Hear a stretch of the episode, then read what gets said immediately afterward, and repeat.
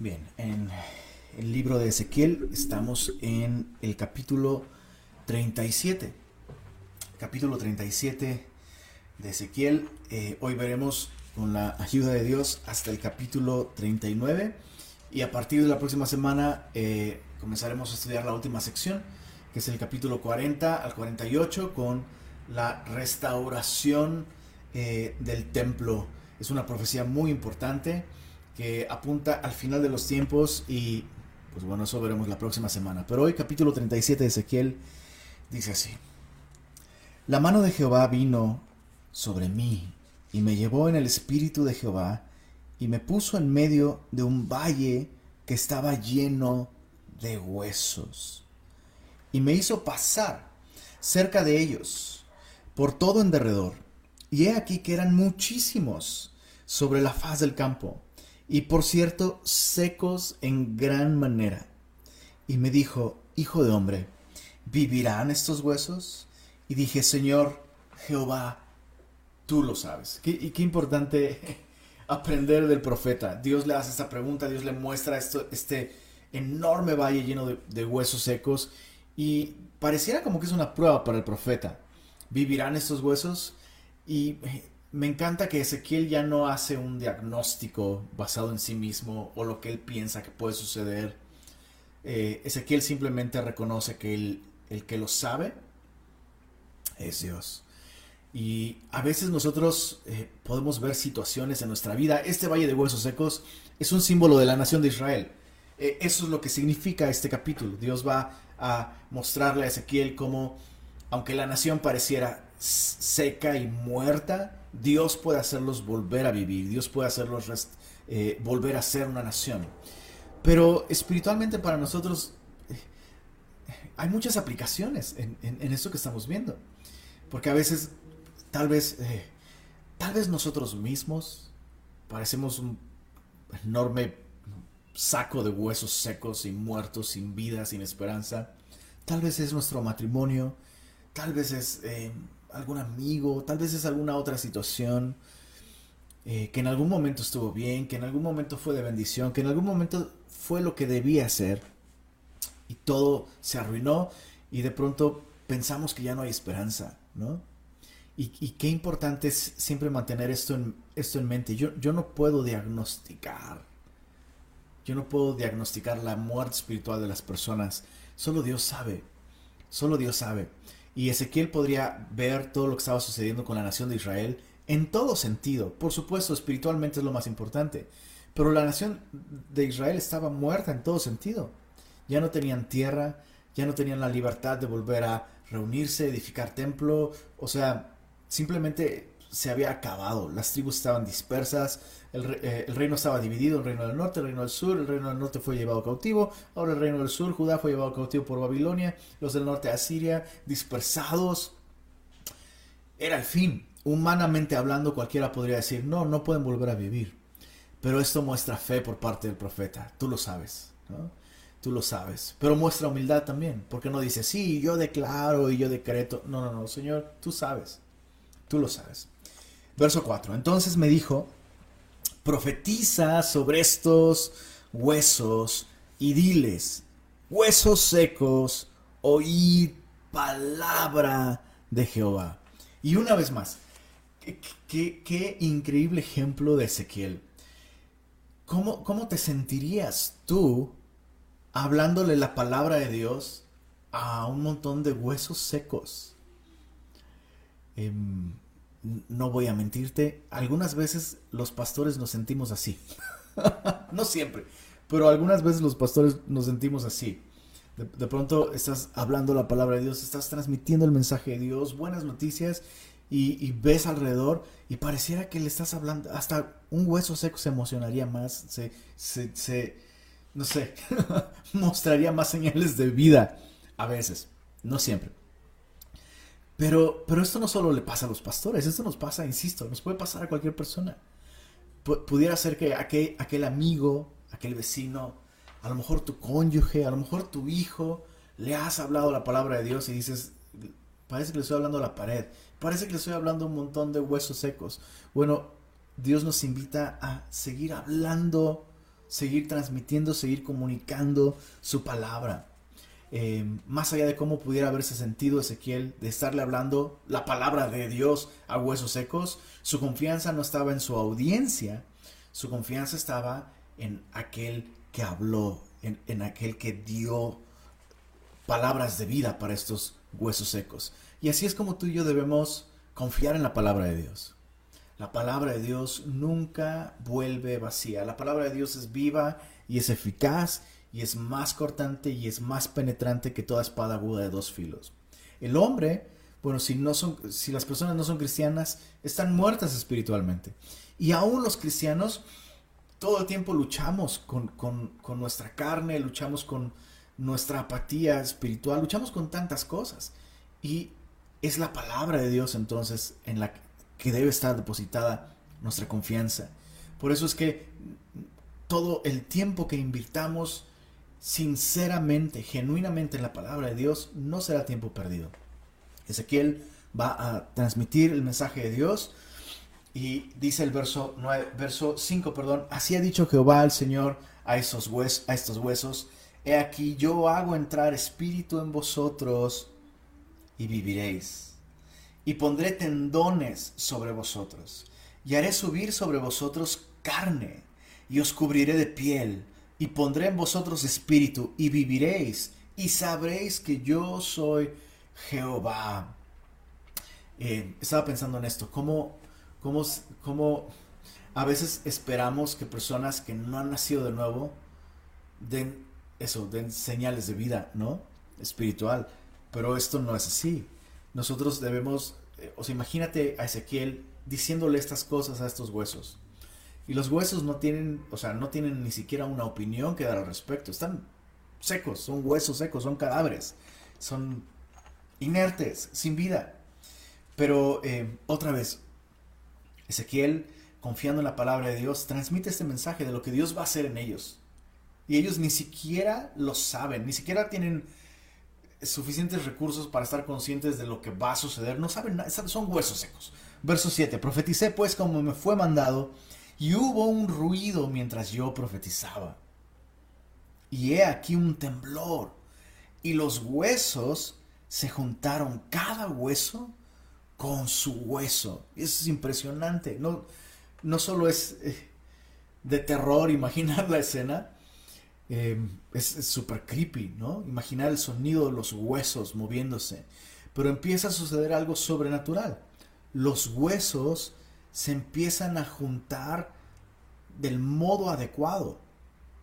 Cada hueso en su lugar. De hecho, mi pastor, el pastor Fermín Cuarto, tiene esta canción, Huesos Secos. Si puedes escucharla, por favor, tómate un tiempo para escucharla. Hubiera sido genial rapearla hoy, pero pues yo no, ¿cómo te explico? Yo no rapeo. Pero esa canción está genial y describe maravillosamente lo que muchas veces Dios hace. Dios empieza a hacer esto, Dios empieza a juntar cada hueso con su hueso. No es algo aleatorio, no es algo sin sentido. Empieza a haber orden, empieza a haber actividad, empieza a, ver, a suceder algo. Y, y ese algo que sucede, sucede con sentido. Los huesos se juntan cada uno con su parte.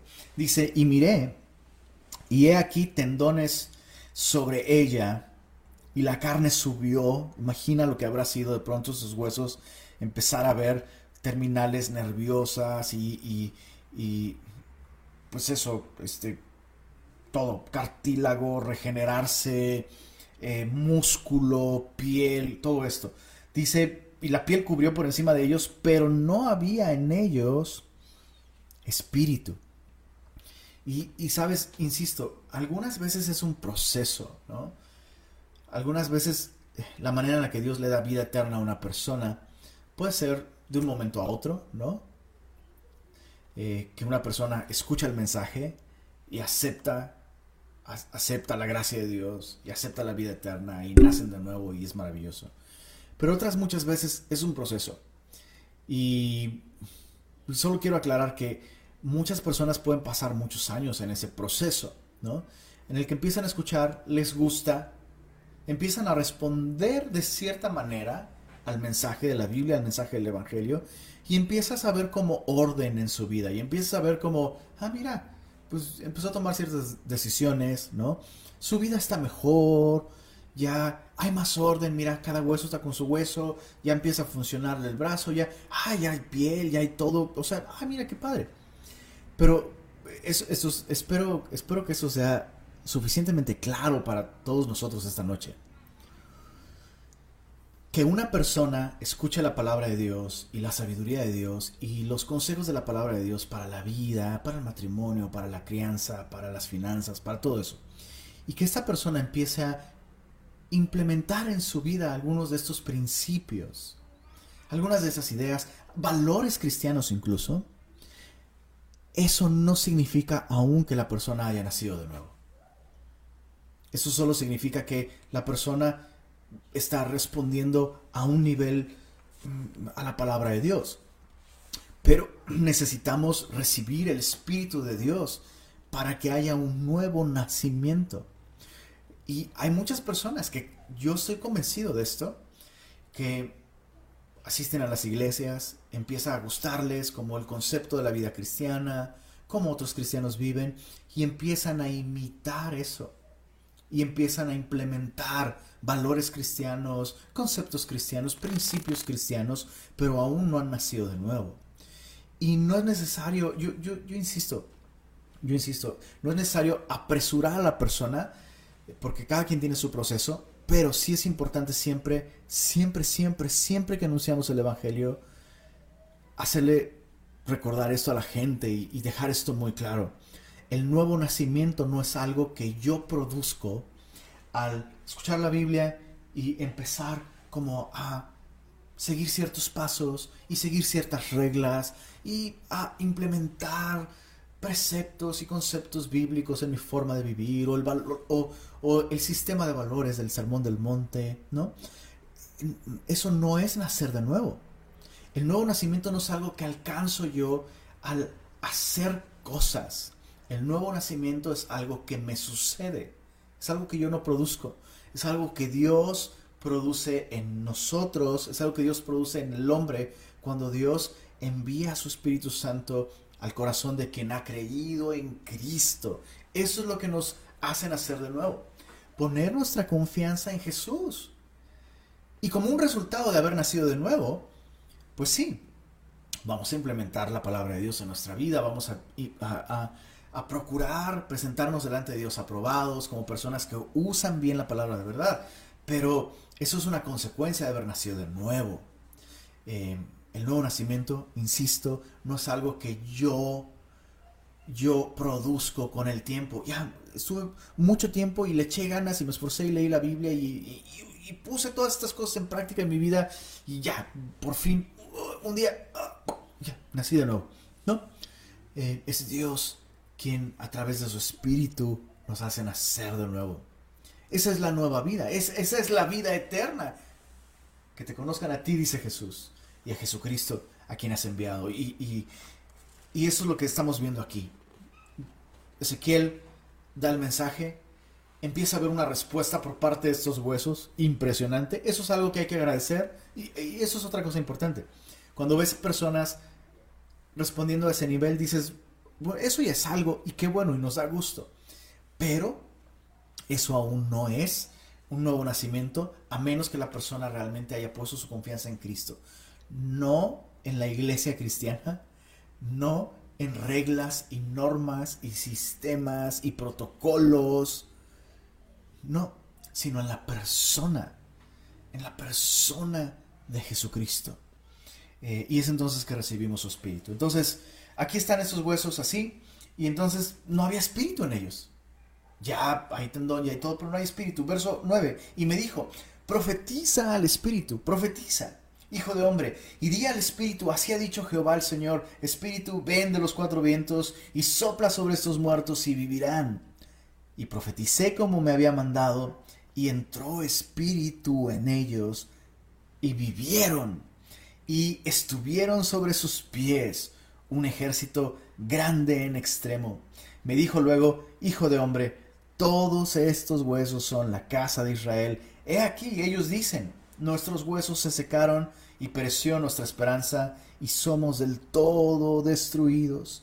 Por tanto, profetiza y diles, así ha dicho Jehová el Señor, he aquí yo abro vuestros sepulcros, pueblo mío, y os haré subir de vuestras sepulturas, y os traeré a la tierra de Israel, y sabréis que yo soy Jehová, cuando abra vuestros sepulcros, y os saque de vuestras sepulturas, pueblo mío. Y pondré mi espíritu, subraya eso en tu Biblia, en. Esta pequeña palabrita, en, es muy importante. Porque literalmente nos habla de Dios viviendo dentro de su pueblo. Pondré mi espíritu en vosotros y viviréis. Ese es el resultado. Recibimos su espíritu, recibimos su vida y entonces tenemos vida, tenemos vida eterna y os haré reposar sobre vuestra tierra, y sabréis que yo, Jehová, hablé y lo hice, dice Jehová. Entonces, toda esta visión tiene que ver con la restauración nacional y espiritual de eh, el pueblo de Dios, de Israel. Pero algunos de esos principios se aplican, se, pueden aplicar eh, en, en nuestra vida. Y el principio de la vida espiritual es un resultado del Espíritu de Dios derramándose en las personas, ese es el mismo siempre. Bueno, verso 15. Vino a mí palabra de Jehová diciendo, Hijo de hombre, toma ahora un palo y escribe en él para Judá, el reino del sur, ¿recuerdan? Y para los hijos de Israel, sus compañeros. Toma después otro palo y escribe en él para José, palo de Efraín, es decir, el reino del norte. Y para toda la casa de Israel, sus compañeros. Júntalos luego el uno con el otro para que sean uno solo y serán uno solo en tu mano. Entonces la idea es que el profeta iba a tomar estos palos, y va a escribir, la gente iba a ver para Judá, para Efraín, reino del, sur, Judá, reino del norte, Efraín. Son dos palos, júntalos y tu mano se tiene que cerrar de modo que no se vea que son dos palos, sino uno solo. Y cuando te pregunten los hijos de tu pueblo, Ezequiel 37, 18, cuando te pregunten los hijos de tu pueblo diciendo, ¿no nos enseñarás qué te propones con eso? Diles, así ha dicho Jehová el Señor, he aquí yo tomo el palo de José que está en la mano de Efraín, y a las tribus de Israel sus compañeros, y los pondré con el palo de Judá, y los haré un solo palo, y serán uno en mi mano. Y los palos sobre los que escribas estarán en tu mano delante de sus ojos y les dirás, así ha dicho Jehová el Señor, he aquí, yo tomo a los hijos de Israel de entre las naciones a las cuales fueron, y los recogeré de todas partes y los traeré a su tierra, y los haré una nación en la tierra, en los montes de Israel, y un rey será a todos ellos por rey, y nunca más serán dos naciones, ni nunca más serán divididos en dos reinos. Hasta la fecha hemos visto el cumplimiento de todo lo que hemos leído de este capítulo, e, excepto el derramamiento pleno sobre toda el derramamiento pleno del Espíritu sobre toda la nación de Israel. Solo algunos han creído eh, y ha, acontecimiento, ha, ha acontecido endurecimiento en parte hasta que entre la plenitud de los gentiles. Pero hemos visto la restauración de Israel como nación volvieron a vivir. Es un milagro. Viven en su tierra. El día de hoy puedes tomar un avión, ir allá y vas a ver a los judíos viviendo ahí en la tierra prometida. Otra cosa que, hemos visto hasta el día de hoy cumplida es que son una sola nación. Y una vez más, eso es algo asombroso. Y quiero insistir en esto. Dios no pierde tribus. No existen tribus perdidas. Eso, eso, eso es una falacia. Eso no existe. Dios promete aquí reunir a todas las tribus de todas las partes y traerlos a su tierra y ser un solo reino. Verso 23. Ni se contaminarán, Ezequiel 37, 23, ni se contaminarán ya más con sus ídolos, con sus abominaciones y con todas sus rebeliones, y los salvaré de todas sus rebeliones con las cuales pecaron, y los limpiaré, y me serán por pueblo, y yo a ellos por Dios. Es tan claro el mensaje de salvación en la Biblia. Es, tan claro que Dios desea salvarnos de nuestros pecados y de nuestras rebeliones. Aquí está clarísimo. Dios no quiere salvarnos del calentamiento global, Dios no quiere salvarnos de lo que sea, del tráfico, de la inflación, de la adolescencia de nuestros hijos. Dios quiere salvarnos de nuestras rebeliones. Ese, es el, el, gran deseo de Dios, rescatarnos de esta condición tan terrible en la que nos encontramos, ¿no? Y mira, Dios promete salvarlos de, sus rebeliones, pero además dice, y los limpiaré. Y, otra vez, una vez más, cuando hemos sido salvados por Dios, el resultado será vidas limpias. Pero no podemos invertir esto. Mucha gente insiste en, yo voy a limpiarme para que Dios me salve. Voy a limpiarme para que Dios me ame. Voy a limpiarme para que Dios me acepte en el cielo. Voy a limpiarme para que Dios me bendiga. Y no funciona así. Dios te salva verso 23 de Ezequiel 37, los salvaré. Y luego dice, y los limpiaré. Y es así, la vida en Cristo es así. Encontramos y recibimos salvación por gracia, por medio de la fe en Jesús. Y una vez salvos, comienza este proceso de santificación, eh, este proceso de limpieza que dura toda la vida, hasta que estemos en la presencia de Dios tú y yo seguimos hoy, en este mismo momento, necesitando que Dios nos siga limpiando. Y el resultado final dice, los salvaré, los limpiaré y me serán por pueblo y yo a ellos por Dios. Yo no puedo decir que Dios es mi Dios hasta que Él no me salve y no me limpie. Yo, yo, no puedo, nadie, ninguna persona tiene el derecho de decir, Él es mi Dios o Jesús es mi Dios a menos que realmente permitas que Dios te salve y Dios, Dios te limpie y entonces sí, entonces sí, los salvaré, los limpiaré y entonces me serán por pueblo y yo seré a ellos por Dios. Verso 24, Ezequiel 37, 24. Mi siervo David será rey sobre ellos, es decir, sobre la nación de Israel. Y todos ellos tendrán un solo pastor y andarán en mis preceptos y mis estatutos guardarán y los pondrán por obra. Por supuesto, esta eh, expresión, mi siervo David será rey sobre ellos, eh, es una alusión no al rey David que ya había muerto para entonces, sino a la semilla de David, a la simiente de David, es decir, el Mesías. Por esa razón es que vemos que en los evangelios se refieren a Jesús como hijo de David. Eh, todos reconocían eh, el derecho en su linaje por ser parte de la tribu de Judá. Todos reconocían este derecho por ser parte de la familia de la descendencia de David, de ser el Mesías. Eso era suficiente para algunos, ¿verdad? Y es, es por esto, porque Dios promete enviar a un pastor descendiente de el rey David. Verso 25, habitarán en la tierra que di a mi siervo Jacob, en la cual habitaron vuestros padres, en ella habitarán ellos, sus hijos y los hijos de sus hijos para siempre. Y mi siervo David será príncipe de ellos para siempre.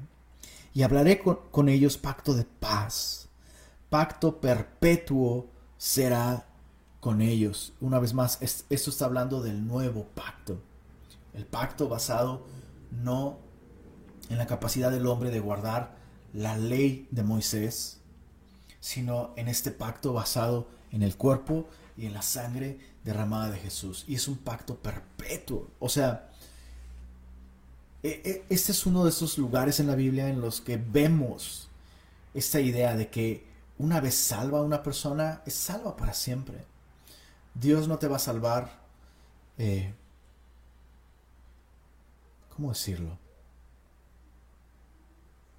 Pues Dios, Dios no te va a salvar por tiempo limitado, ¿no? Dios, la salvación de Dios es eterna. Una vez salvo, siempre salvo.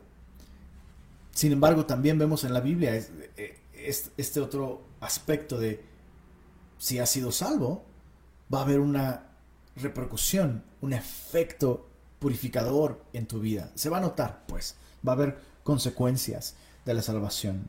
Entonces vemos aquí, Dios promete esto, una, salvación, un pacto de paz, un pacto eterno. Y los estableceré y los multiplicaré y pondré mi santuario entre ellos para siempre. estará en medio de ellos mi tabernáculo, y seré a ellos por Dios, y ellos me serán por pueblo. Y sabrán las naciones. Este es el gran propósito por el cual Dios decide salvar a su pueblo y hacer morar su tabernáculo entre ellos. Interesante porque en Juan capítulo 1 la Biblia dice que Jesús, aquel verbo, se hizo carne y dice, y habitó entre nosotros.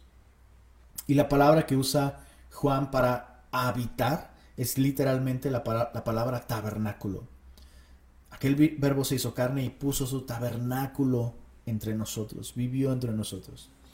Y lo interesante, te decía, es que el propósito por el cual Dios decide salvar a su pueblo es, está aquí en el verso 28. Y sabrán las naciones que yo Jehová santifico a Israel, estando mi, mi santuario en medio de ellos para siempre. Dios salva a los hombres, Dios salva a las personas para hacerse conocer a las naciones. El, el propósito de mi salvación no es simplemente que yo goce de vida eterna y un lugar en el cielo para siempre, lo cual es maravilloso. Pero Dios desea salvarme para que otros conozcan a Dios también, para que otros sepan quién es Dios. No, no, no simplemente a través de argumentos y, y a través de hablar la palabra de Dios, lo cual es muy importante y debemos hacerlo. Pero como alguien dijo muy acertadamente, hay muchas personas que eh, nunca van a leer la Biblia y la única Biblia que van a poder leer va a ser tu vida. Entonces, e, es, básicamente eso. Dios va a salvar a esta nación rebelde, a esta nación eh, testaruda, para santificarse y que las naciones sepan, sepan de Dios. Muy bien, capítulos 38 y 39 siguen hablando eh, acerca del futuro. y bueno, básicamente el capítulo 37 nos habla de esta restauración nacional. A partir del capítulo 40 veremos la restauración espiritual de la nación de Israel cuando se reedifica el templo. Y capítulos 38 y 39 son como un interludio en donde se nos habla de una invasión a la tierra prometida. Eh, el pueblo de Dios ya estará viviendo allí, según lo que vemos en estos capítulos, el pueblo de Dios ya estará viviendo allí y habrá una invasión con características muy interesantes. podemos asegurar que esta invasión aún no ha sucedido. Porque después de que la nación de Israel fue restaurada a su tierra, 70 años cautivos en Babilonia, volvieron, ¿verdad? Vivieron en la tierra prometida hasta tiempo de Jesucristo se, reedificó un templo que no es el templo que veremos en los capítulos 40 y 48, importante. Todo, todos estos capítulos apuntan al fin de los tiempos. Pero entonces, la nación de Israel vivió ahí en la tierra prometida hasta el año 70 después de Cristo, cuando Roma destruyó Jerusalén, destruyó la ciudad, destruyó el templo y los judíos fueron esparcidos. Básicamente hasta hace unas décadas la nación de Israel sorprendentemente, o sea, casi dos mil años sin tierra, sin derecho a identificarse como una nación reconocida por, por, el sistema del mundo. Y casi dos mil años después de eso volvieron a su tierra. Entonces, es, es maravilloso todo esto. Pero esta invasión no ha sucedido entonces. Y esto apunta a algo que está aún por suceder en el futuro. Por eso es que Jesús, hablando acerca del fin de los tiempos, dice, eh, eh, especialmente en Mateo, los, los, capítulos 27 en adelante, si mal no recuerdo, eh, o 24 en adelante, esos capítulos tienen como audiencia principal a los judíos. Es muy importante tener esto en mente. Muy importante.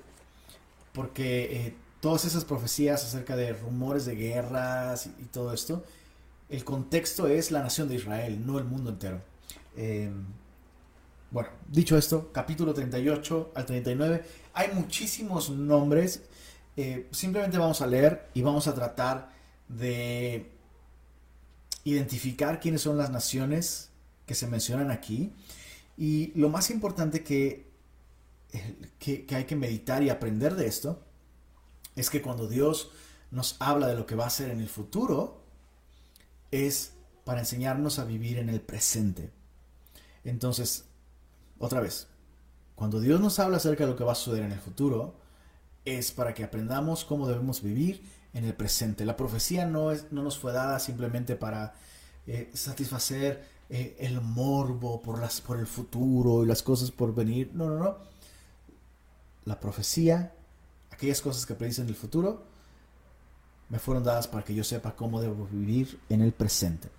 Recuerda, Ezequiel está en Babilonia, está profetizándole todo esto al remanente en Babilonia que va a regresar a la tierra prometida y esa es la profecía. Capítulo 38.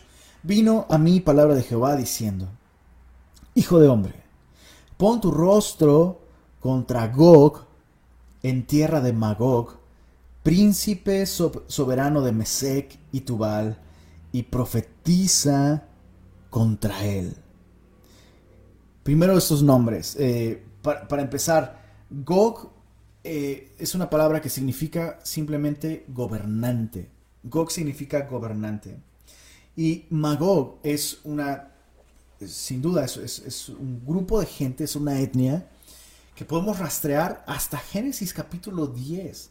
Desde Génesis capítulo 10, en, en este capítulo llamado La Tabla de las Naciones, un documento de valor histórico impresionante. No, no, existe ningún otro documento, ningún otro documento que nos dé tanta información sobre el orden y la organización de las naciones en aquellos tiempos tan en el pasado. Y allá puedes ver en los primeros versículos eh, justamente mencionado a Magog y muchísimos em, historiadores, entre ellos eh, Herodoto, Flavio Josefo también y una enorme cantidad de, eruditos han logrado identificar a Magog con esta tribu de los escitas, que, quienes fueron, pues básicamente ancestros de lo que llegó a ser Rusia. Entonces, para simplificarlo, para simplificarlo, Magog se refiere a Rusia con toda seguridad, con toda seguridad. Y las descripciones que veremos en el capítulo, eh, como el hecho de que se encuentran al norte de Israel, es, eh, entre, otras cosas, son detalles que confirman eh, esta interpretación. Entonces, eh, Rusia va a invadir la tierra prometida. Y em, se presenta aquí como príncipe soberano de Mesec y Tubal. Y esas son otras dos eh, cosas que nos hacen confirmar que estamos hablando de, Rusia. Mesec, Mesec es lo que hoy conocemos como Moscú. Y Tubal es lo que hoy conocemos como Tobolsk si puedes anotar los nombres y ver en un mapa, trata de anotar los nombres modernos de estas naciones y el cuadro de esta invasión es abrumador. O sea, la nación de Israel va a ser literalmente atacada por todos lados, eh, liderados por Rusia. Rusia. Entonces, Mesek, Moscú, Tubal, Tobolsk, que hace muchísimos años Tobolsk tuvo mucha importancia para eh, Rusia. El día de hoy no tiene tanta importancia, pero eh, este es el cuadro. A ellos te vas a dirigir y di, así ha dicho Jehová el Señor. He aquí yo estoy contra ti, oh Gog, príncipe, príncipe soberano de Mesec y Tubal, y te quebrantaré y pondré garfios en tus eh, quijadas y te sacaré a ti y a todo tu ejército, caballos y jinetes de todo en todo equipados gran multitud con paveses y escudos, teniendo todos ellos espadas. Em, la caballería roja, de hecho, muy famosa en algún momento, em, la, caballería más poderosa del mundo en algún momento fue justamente la, la caballería del ejército ruso. Y dado que, dado que esta profecía apunta a cosas en el futuro, muchos ridiculizan esto como, bueno, esto nunca se, no se cumplió, no se ha cumplido todavía, evidentemente, y este, pues esto no se va a poder cumplir porque ¿quién va a usar caballos el día de hoy?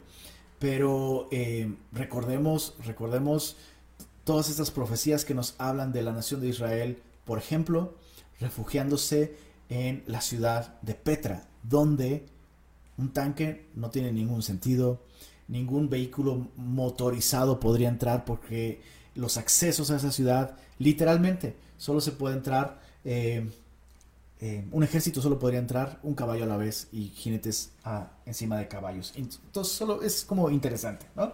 Dice el verso, verso 5, Persia, eh, sería básicamente hoy, sería Irán, Persia, Cus, estamos hablando de Etiopía. Recuerda que Moisés se casó con una mujer cusita, ¿recuerdas? Que, su hermana empezó a murmurar acerca de Moisés a causa de su mujer cusita, que no es como, ay, ternurita, sino es una mujer de Etiopía, básicamente. Eh, Cus, Fut, estamos hablando de Libia. Entonces, Irán, Etiopía, Libia, con ellos, eh, anota sus nombres y otra vez te dejo de tarea verlo en un mapa. Es impresionante, es abrumador. Dice, eh, todos ellos con escudo y yelmo. Gomer, estamos hablando de Alemania, Gomer es Alemania, y todas sus tropas, la casa de Togarma, hoy Turquía, Togarma, Turquía, de los confines del norte, y todas sus tropas, muchos pueblos contigo. Prepárate y apercíbete tú y toda tu multitud que se ha reunido a ti, y sé tú su guarda de aquí a muchos días serás visitado, y esta frase es clave, subráyala, al cabo de años. Eh, una, una traducción más exacta sería al fin de los años, o al fin de los tiempos, al fin de los años, al cabo de los años. Vendrás a la tierra salvada de la espada, recogida de muchos pueblos, a los montes de Israel, que siempre fueron una desolación mas fue sacada de las naciones y todos ellos morarán confiadamente. Otra vez. Ezequiel está hablándole a los cautivos en Babilonia. La nación regresó, reedificó la ciudad, con murallas y todo, ¿eh? Eso es importante. Y eh, la tierra estuvo asolada a partir del año 70. Roma viene, destruye la ciudad, la deja sin muros. Hasta el día de hoy, Jerusalén es una ciudad sin muros. El día de hoy, pues como que eso ya no se ocupa para empezar, ¿no? Pero, pero eh, es, interesante cómo nos habla esto de una tierra que eh, siempre fueron una desolación. Y 70 años no siempre, 70 años es una generación, ¿estás de acuerdo?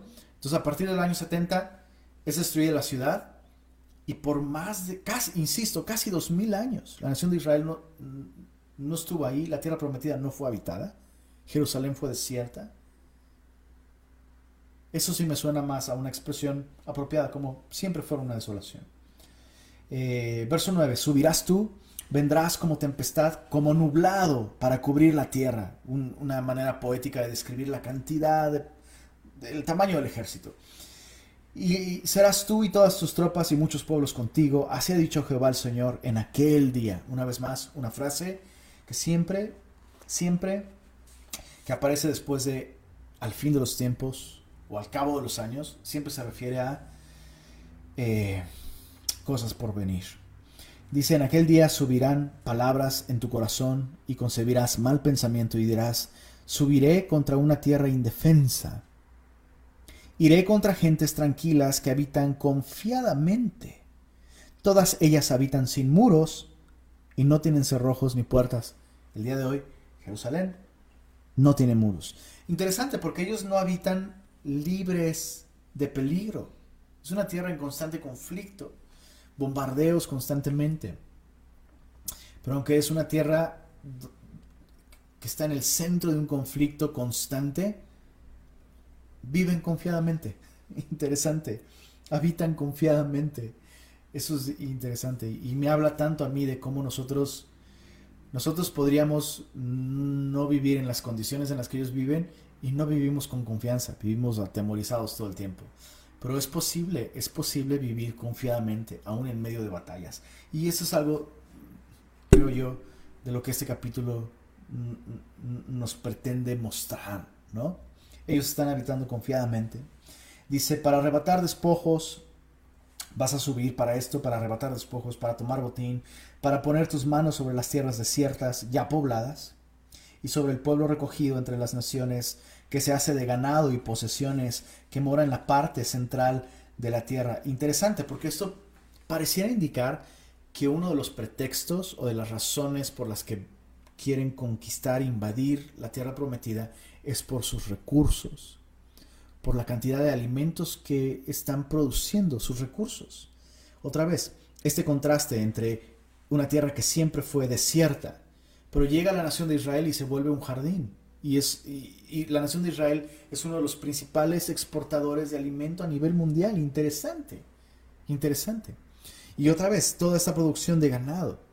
Y una vez más, si tú investigas un poquito, eh, Rusia ha tenido, por lo menos en, un momento en su historia muy importante, un periodo de, escasez de alimentos sin precedentes. Y de hecho, no tiene mucho, me parece que es un año, hace un año o un poco, un par de años tal vez, se difundió un video en donde Rusia estaba destruyendo alimentos literalmente estaban destruyendo alimentos, destruyendo alimentos con maquinaria pesada. Y había como todo este rumor de que Rusia pretendía crear escasez de alimento para controlar el mercado y como cosas así. interesante, solo hay destellos, ¿no? De que esas cosas pueden pasar. Verso 13.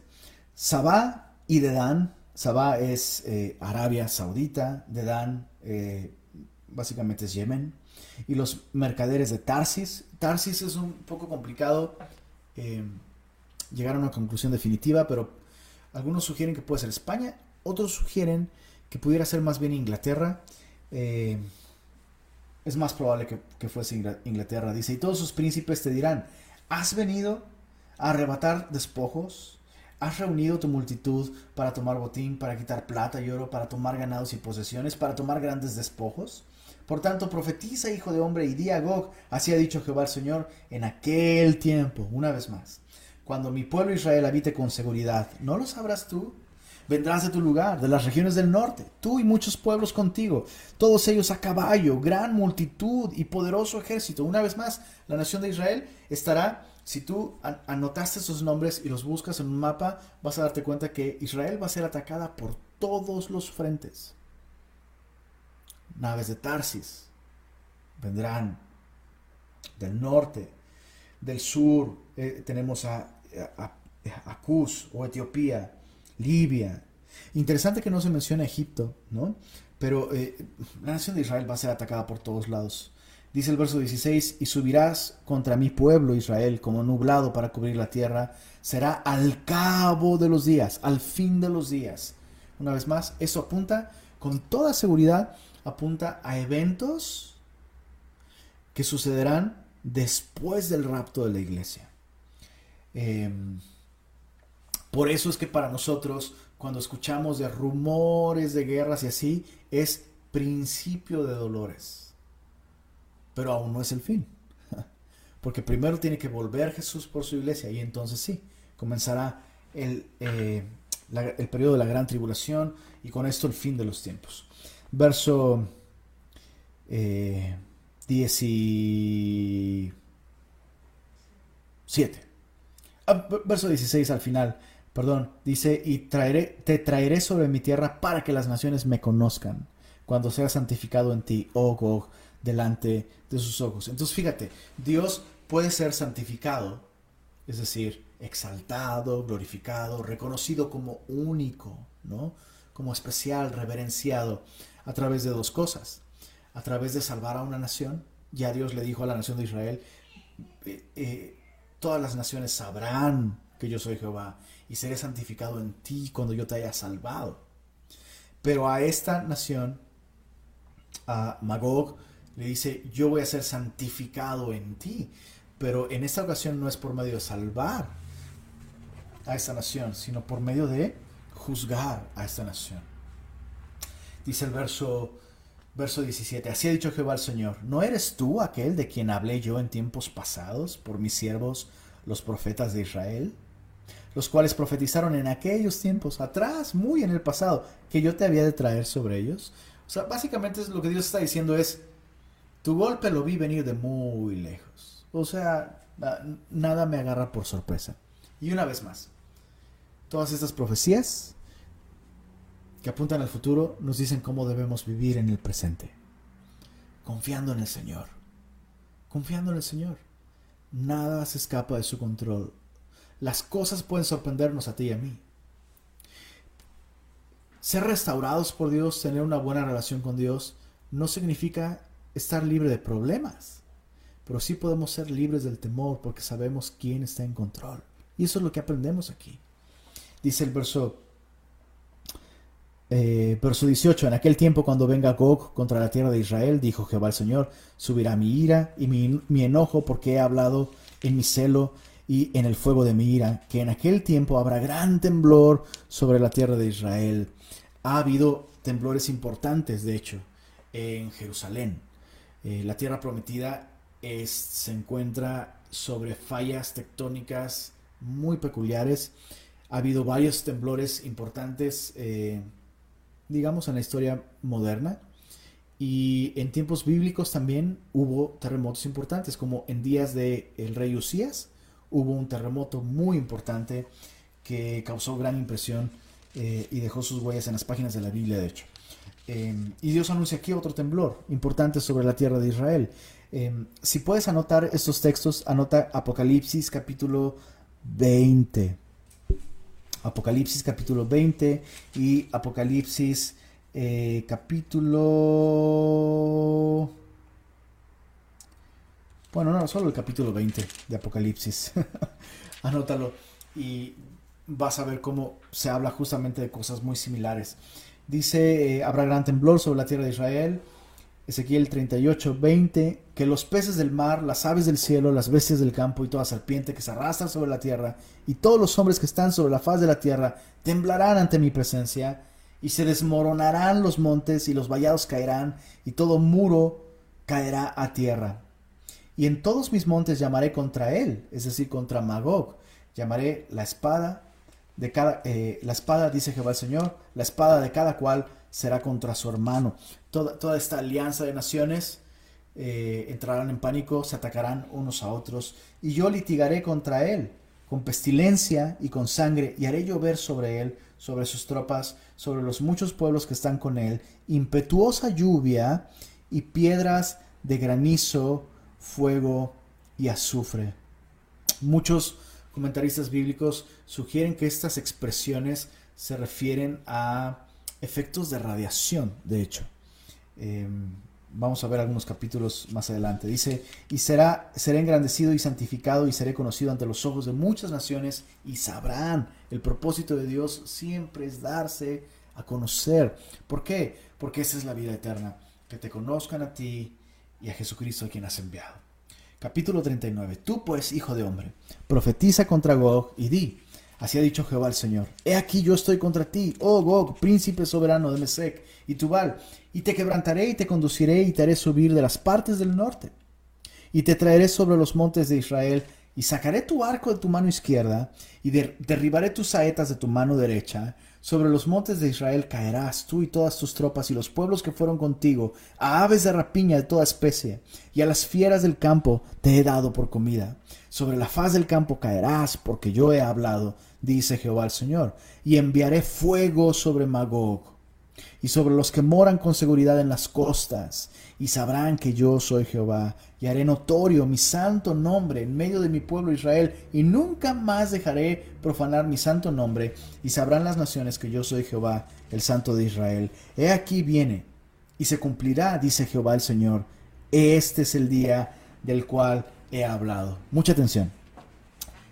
Eso, es increíble. Verso 9. Y los moradores de las ciudades de Israel saldrán y encenderán y quemarán armas, escudos, paveses, arcos y saetas, dardos de mano y lanzas, y los quemarán en el fuego por siete años. Dios promete que Magog caerá bajo el juicio de Dios. Dios enviará fuego, hará caer fuego sobre ellos. Y el pueblo de Israel saldrá y encontrará todo su armamento y lo quemarán. Dice el verso 10, no traerán leña de campo, ni cortarán de los bosques, sino quemarán las armas en el fuego, y despojarán a sus despojadores, robarán a los que les robaron, dice Jehová el Señor. En aquel tiempo yo daré a Gog lugar para sepultura allí en Israel. O sea, lo que Dios le está diciendo es, lo único que vas a conseguir al subir a mi tierra es un lugar donde morir. Pero yo voy a ser bien generoso y te voy a dar un lugar para sepultura allí en Israel el valle de los que pasan al oriente del mar. Estamos hablando de el oriente del mar muerto. Y obstruirá el paso a los transeúntes, pues allí enterrarán a Gog y a toda su multitud, y lo llamarán valle de Amón Gog. Leamos versos 12 al 16, es bien interesante.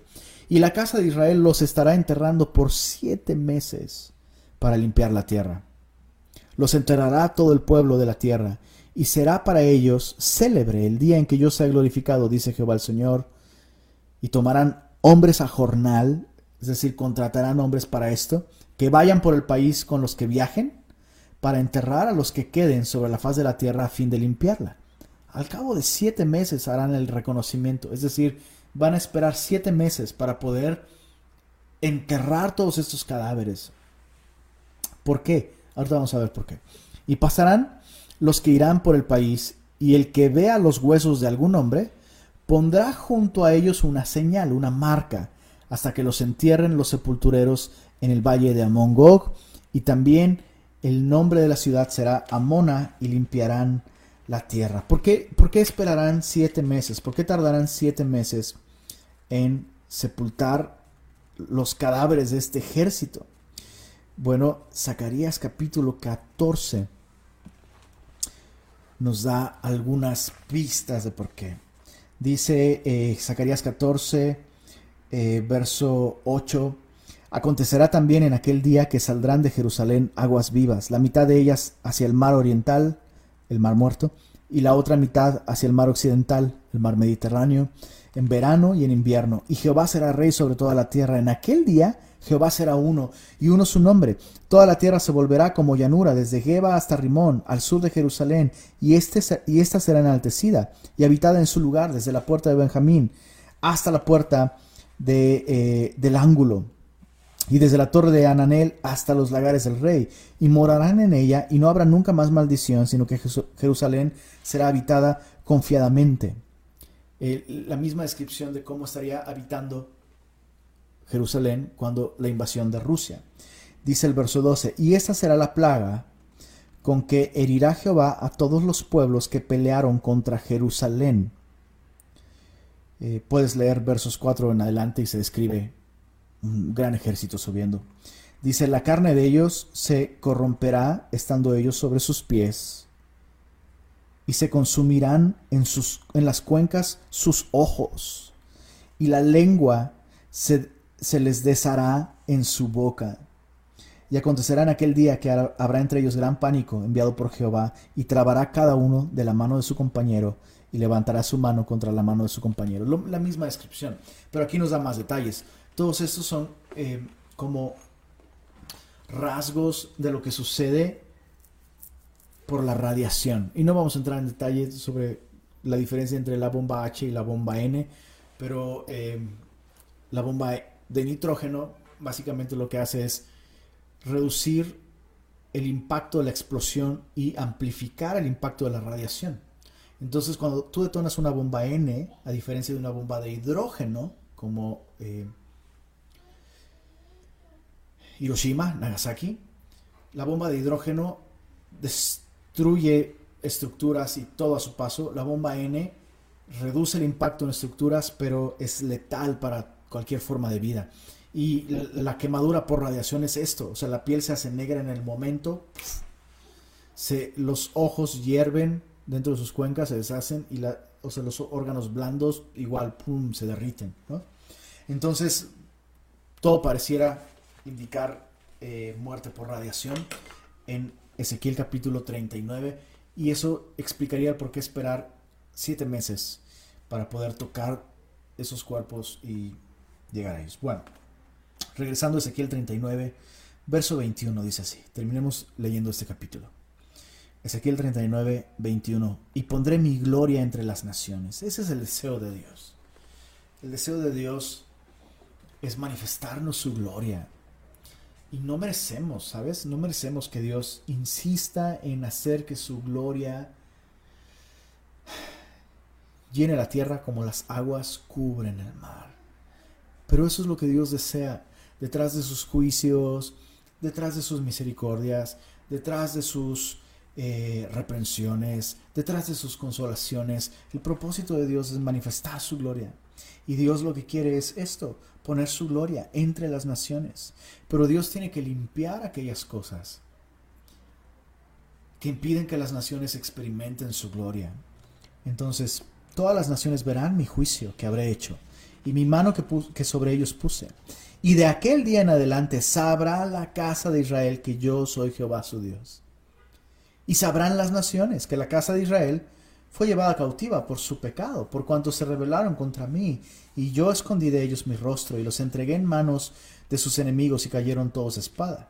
Conforme a su inmundicia y conforme a sus rebeliones, hice con ellos, y de ellos escondí mi rostro. En otras palabras, Dios nunca es injusto. Dios nunca va a ser injusto al tratar con el hombre, jamás, nunca.